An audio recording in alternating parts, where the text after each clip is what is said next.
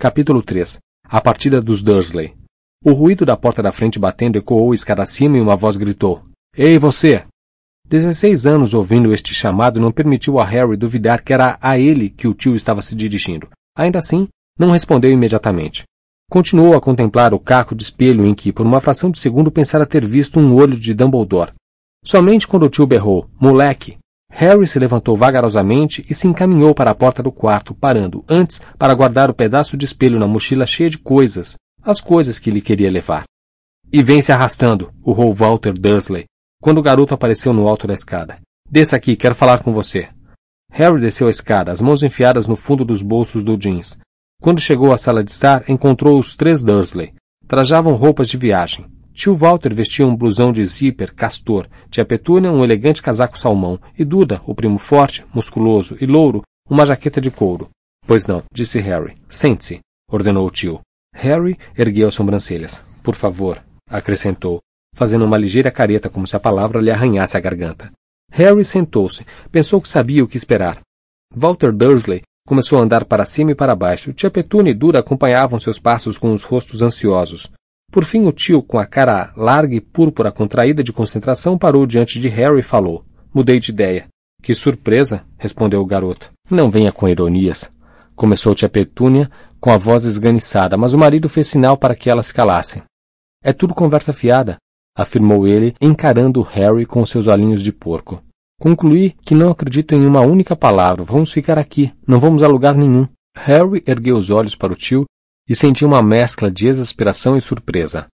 Walter Dursley vinha mudando de ideia a cada 24 horas nas últimas quatro semanas, carregando o carro, descarregando-o e recarregando-o a cada mudança. O momento favorito de Harry tinha sido quando o tio, sem saber que Duda guardara os pesos da musculação na mala, desde a última vez que fora descarregada, tentara colocá-la novamente no porta-malas e desequilibrou-se soltando urros de dor e xingando horrores. Pelo que me conta, disse Walter Dursley, recomeçando a andar pela sala. Nós, Petúnia, Duda e eu, corremos perigo por conta de. de. gente da minha laia, certo? Pois eu não acredito, repetiu o tio, parando outra vez diante de Harry. Passei metade da noite refletindo e acho que é uma armação para você ficar com a casa. A casa? perguntou Harry. Que casa? Esta casa, gritou o tio. A ver a testa começando a pulsar. Nossa casa. Os preços das casas estão disparando por aqui. Você quer nos tirar do caminho, fazer meia dúzia de charlatanices, e quando a gente der pela coisa, as escrituras estarão em seu nome e. O senhor enlouqueceu. Uma armação para ficar com esta casa. Será que o senhor é realmente tão retardado como está parecendo ser?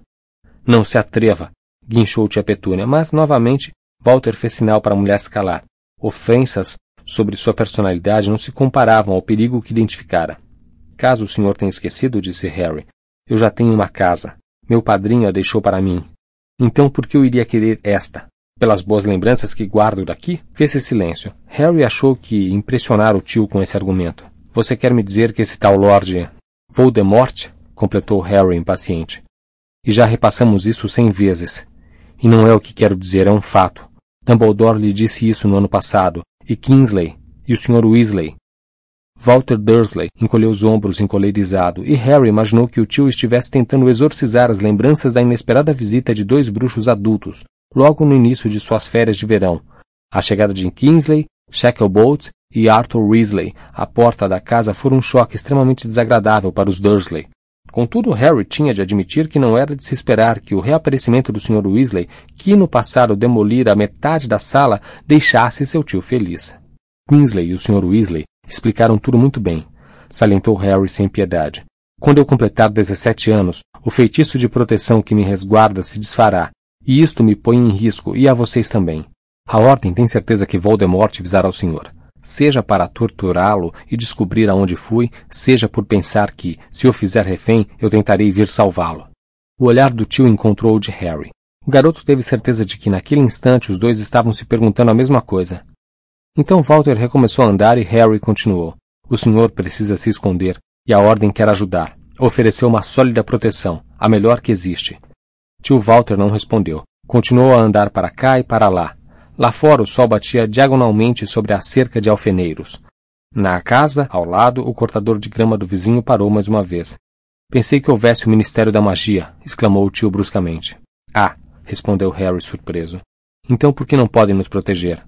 Parece-me que, como vítimas inocentes cujo único crime foi dar guarida a um homem marcado, deveríamos ter direito à proteção do governo. Harry riu.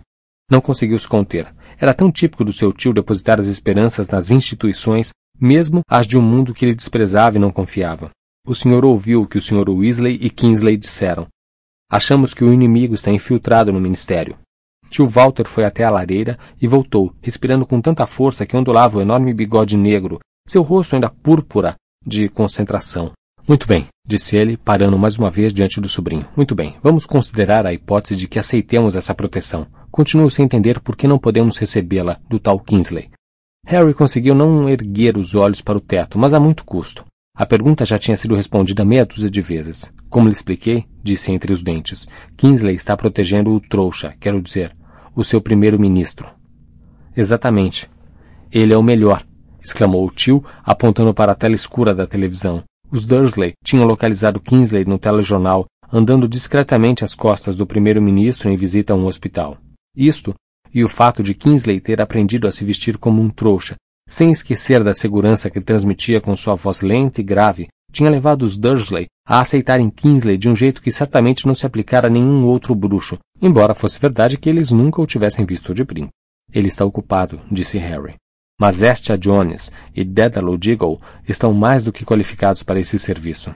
Se ao menos tivéssemos visto os currículos deles, começou o tio Walter, mas Harry perdeu a paciência levantando-se, dirigiu-se ao tio, agora ele próprio apontando para a televisão, esses acidentes não são acidentes. As colisões, explosões, descarrilamentos e o que mais tem acontecido desde a última vez que o senhor viu o telejornal. As pessoas estão desaparecendo e morrendo. E é ele que está por trás de tudo. Voldemort. Já lhe disse isso muitas vezes. Ele mata trouxas para se divertir. Até os nevoeiros são causados por dementadores. E se o senhor não lembra quem são, pergunte ao seu filho. As mãos de Duda ergueram-se bruscamente para cobrir a própria boca, Sentindo os olhos dos pais e de Harry postos nele, tornou a baixá-las lentamente e perguntou: Tem mais daqueles? Mais? riu-se Harry. Você quer dizer mais do que os dois que nos atacaram? Claro que tem, tem centenas, talvez milhares a essa altura, uma vez que se alimentam do medo e do desespero. Está bem, está bem, trovejou Walter Dursley. Você me convenceu. Espero que sim, porque, quando eu completar 17 anos, todos eles, os comensais da morte, os dementadores e até os inferi, que é como chamamos os mortos-vivos enfeitiçados por um bruxo das trevas, poderão encontrar vocês e certamente atacá-los. E se lembrarem da última vez que tentaram ser mais rápidos do que os bruxos, acho que irão concordar que precisam de ajuda. Houve um breve silêncio em que o eco distante de Hagrid derrubando uma porta de madeira deu a impressão de reverberar pelos anos transcorridos desde então. Tia Petúnia olhava para o tio Walter, Duda encarava Harry. Por fim, o tio perguntou abruptamente. E o meu trabalho? E a escola de Duda? Suponho que essas coisas não têm importância para um bando de bruxos vagabundos. Será que o senhor não compreende? gritou Harry. Eles torturarão e matarão vocês como fizeram com os meus pais. Pai, disse Duda em voz alta. Pai, eu vou com esse pessoal da ordem. Duda, comentou Harry, pela primeira vez na vida você está demonstrando bom senso. Ele sabia que a batalha estava ganha. Se Duda estivesse suficientemente apavorado para aceitar a ajuda da ordem, os pais o acompanhariam. Separarem-se de Duda estava fora de questão. Harry olhou para o relógio de alça sobre o console da lareira. Eles estarão aqui dentro de uns cinco minutos, anunciou, e diante do total silêncio dos Dursley, saiu da sala. A perspectiva de se separar, provavelmente para sempre, dos tios e do primo era algo que ele conseguia imaginar com alegria, mas ainda assim havia um certo constrangimento no ar que se dizia a parentes ao fim de 16 anos de intensa e mútua aversão. De volta ao próprio quarto, Harry mexeu a esmo na mochila, depois empurrou umas nozes pelas grades da gaiola de Edviges. Elas produziram um som oco ao bater no fundo, onde a coruja as ignorou. Logo, logo estaremos indo embora daqui, disse-lhe Harry. Então você vai poder voar novamente. A campainha da porta tocou. Harry hesitou. Em seguida, tornou a sair do quarto e descer. Era demais esperar que Estia e Dédalo enfrentassem os Dursley sozinhos.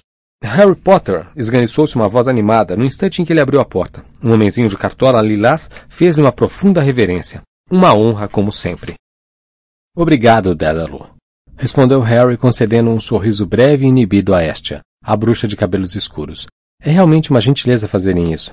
Eles estão aqui dentro, meus tios e meu primo. Bom dia aos parentes de Harry Potter, exclamou Dédalo, feliz, entrando na sala de estar. Os Dursley não pareceram nada felizes com a saudação. Harry chegou a pensar que mudariam mais uma vez de ideia.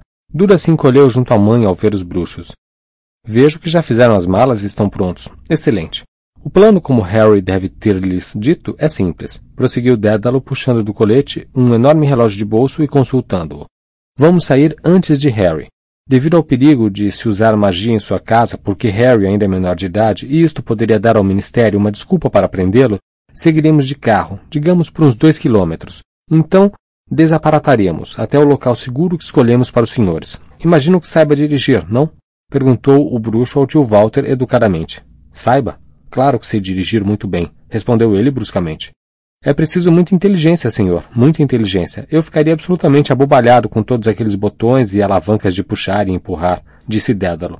Sem dúvida o bruxo pensava estar elogiando Walter Dursley, que visivelmente ia perdendo confiança no plano a cada palavra que Dédalo dizia. Nem ao menos sabe dirigir, resmungou entre os dentes, ondulando o bigode de indignação, mas, por sorte, nem Dédalo, nem Esha pareceram ouvi-lo. Você, Harry, continuou Dédalo, irá esperar aqui por sua guarda. Houve uma pequena mudança nos preparativos. Que quer dizer? perguntou Harry surpreso. Pensei que Olho Tonto viria para fazer comigo uma paratação acompanhada, não? Inviável, respondeu Estia concisamente. Olho Tonto lhe explicará. Os Dursley, que tinham escutado tudo com expressões de total incompreensão nos rostos, sobressaltaram-se ao ouvir um guincho alto. Apressem-se. Harry correu os olhos pela sala e se deu conta de que a voz saíra do relógio de bolso de Dédalo. Tem razão. Estamos operando com um horário apertado comentou o bruxo, assentindo para o relógio e tornando a enfiá-lo no bolso do colete. Estamos tentando cronometrar sua saída da casa com a desaparatação de sua família. Assim, o feitiço se desfaz no momento em que todos estiverem rumando para um destino seguro. E voltando-se para os Dursley, então, estamos com as malas feitas e prontos para partir? Nenhum deles lhe respondeu. Tio Walter ainda olhava espantado para o volume no bolso do colete de Dédalo. Talvez a gente devesse esperar lá fora, no hall, Dédalo. Murmurou Estia. Era evidente que considerava indelicado permanecerem na sala enquanto Harry e os Dursley, talvez as lágrimas, trocavam despedidas amorosas. Não precisa, murmurou Harry, mas tio Walter tornou qualquer explicação desnecessária ao dizer em voz alta. Então adeus, moleque. Ergueu o braço direito para apertar a mão do garoto, mas no último instante pareceu incapaz de fazê-lo e simplesmente fechou a mão e começou a sacudi-la para frente e para trás como se fosse um metrônomo. Pronto, Luzinho, Perguntou tia Petúnia, verificando atrapalhado o fecho da bolsa de mão para evitar sequer olhar para Harry. Duda não respondeu, mas ficou parado ali, com a boca entreaberta, lembrando ligeiramente a Harry o gigante Grop. Vamos então, disse o tio. Ele já alcançara a porta da sala quando Duda murmurou. Eu não estou entendendo. O que não está entendendo, fofinho? perguntou tia Petúnia, erguendo a cabeça para o filho.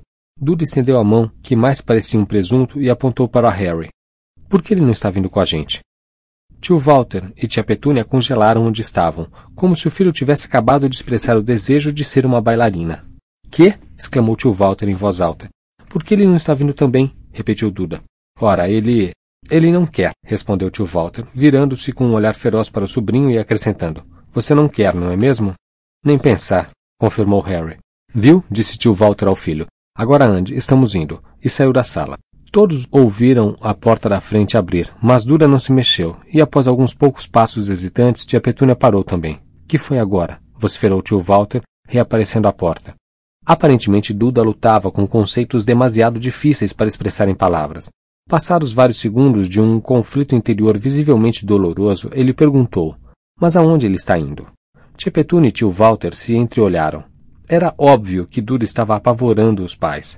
Estia Jones rompeu o silêncio. Mas certamente o senhor sabe aonde está indo seu sobrinho, não? Perguntou, demonstrando perplexidade. Certamente que sabemos, retrucou Walter Dursley. Está indo embora com uns tipos da sua laia, não é? Certo, Duda. Vamos para o carro. Você ouviu o que o homem disse. Estamos com pressa.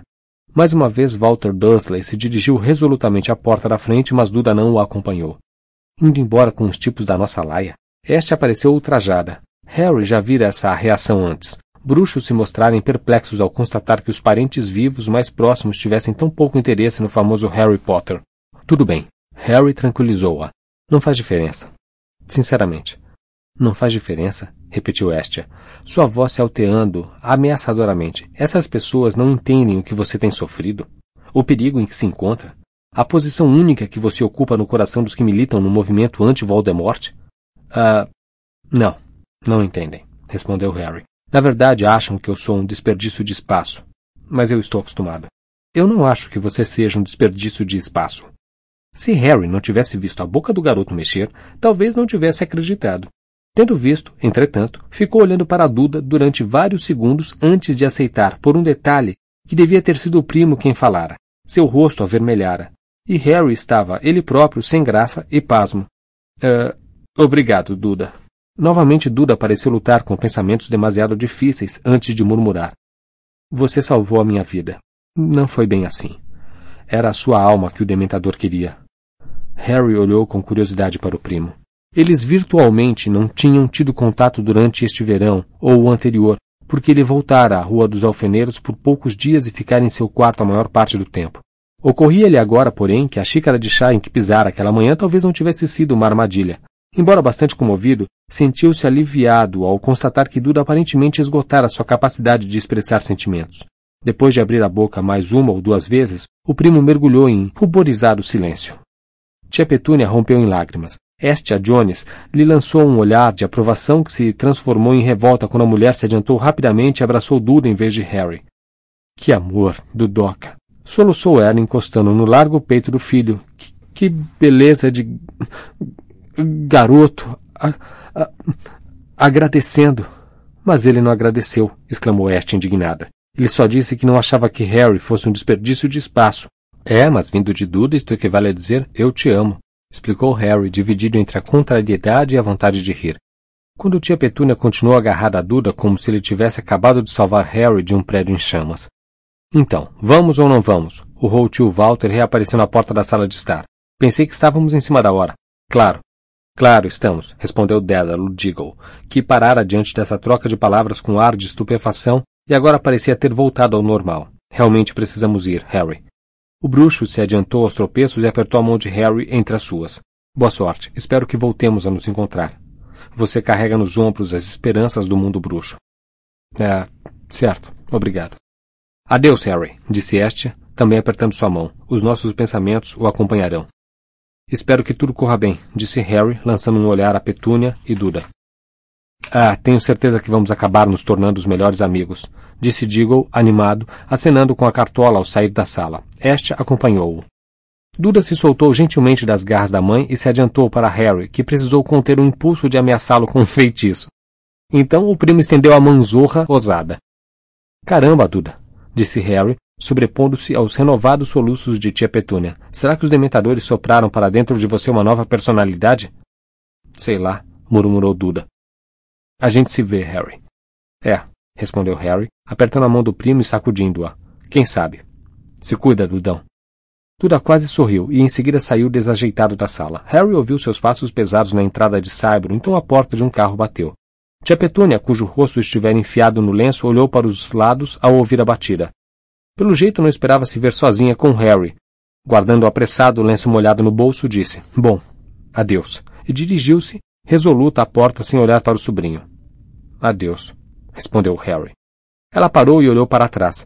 Por um momento, Harry teve a estranhíssima sensação de que ela queria lhe dizer alguma coisa. A tia lhe lançou um olhar estranho e trêmulo, que pareceu oscilar à beira da fala. Então, com um movimento brusco de cabeça, saiu apressada da sala para se reunir ao marido e ao filho.